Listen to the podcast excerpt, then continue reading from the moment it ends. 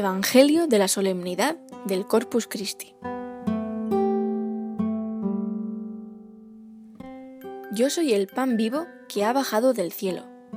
Si alguno come este pan, vivirá eternamente, y el pan que yo daré es mi carne para la vida del mundo. Los judíos se pusieron a discutir entre ellos. ¿Cómo puede éste darnos a comer su carne? Jesús les dijo, En verdad, en verdad os digo, que si no coméis la carne del Hijo del Hombre y no bebéis su sangre, no tendréis vida en vosotros.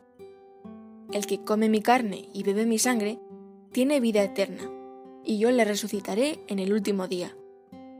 Porque mi carne es verdadera comida y mi sangre es verdadera bebida. El que come mi carne y bebe mi sangre, permanece en mí y yo en él, igual que el Padre que me envió vive y yo vivo por el Padre. Así, aquel que me come vivirá por mí. Este es el pan que ha bajado del cielo, no como el que comieron los padres y murieron. Quien come este pan vivirá eternamente.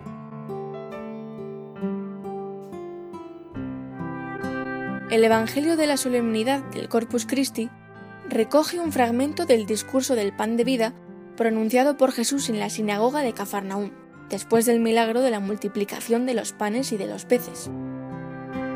Cuenta San Juan que las palabras de Jesús acerca del futuro misterio de su cuerpo y de su sangre provocaron sorpresa y rechazo. Pero la Iglesia no ha dejado de renovar día a día su fe agradecida en la presencia real de Jesús bajo las especies sacramentales y por eso también lo saca en procesión por las calles, para que todos puedan adorarlo y recibir sus bendiciones.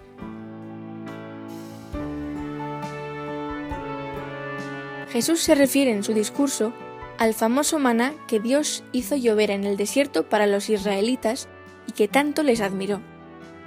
Cuenta el libro del Éxodo que al verlo, los hijos de Israel se dijeron entre sí, Manu, ¿qué significa? ¿Qué es esto? pues no sabían lo que eran. Moisés les dijo, Esto es el pan que el Señor os da como alimento.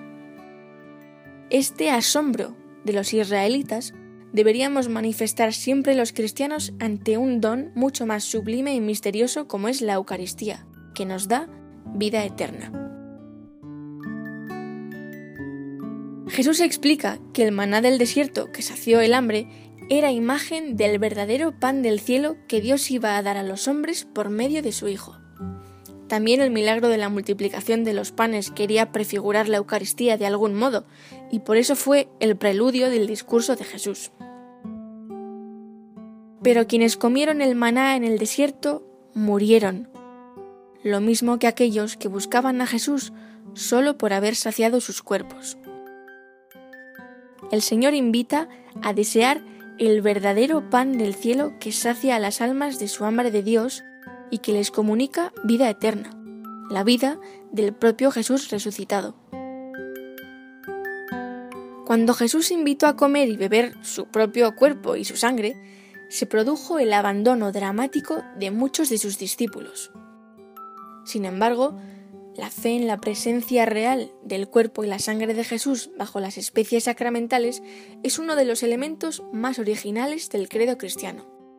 Además de estar fundamentada en los textos del Nuevo Testamento, como este discurso de Jesús o los relatos de la institución de la Eucaristía, ya desde los inicios de la Iglesia se evidencia. Por ejemplo, hacia el año 90 después de Cristo, escribía San Ignacio: se mantienen alejados de la Eucaristía y de la oración en los docetas, por no confesar que la Eucaristía es la carne de nuestro Salvador Jesucristo, la que padeció por nuestros pecados, la que el Padre en su bondad ha resucitado. Al comentar el discurso de Jesús, el Papa Francisco invitaba a renovar esta fe eucarística multisecular y a dejarnos transformar por Cristo al recibirlo. Dice el Papa Francisco, el pan es realmente su cuerpo donado por nosotros. El vino es realmente su sangre derramada por nosotros. La Eucaristía es Jesús mismo, que se dona por entero a nosotros. Nutrirnos de Él y vivir en Él mediante la comunión eucarística si lo hacemos con fe, transforma nuestra vida, la transforma en un don a Dios y a los hermanos. Nutrirnos de ese pan de vida significa entrar en sintonía con el corazón de Cristo, asimilar sus elecciones, sus pensamientos, sus comportamientos. Significa entrar en un dinamismo de amor y convertirse en personas de paz, personas de perdón, de reconciliación, de compartir solidario, lo mismo que hizo Jesús.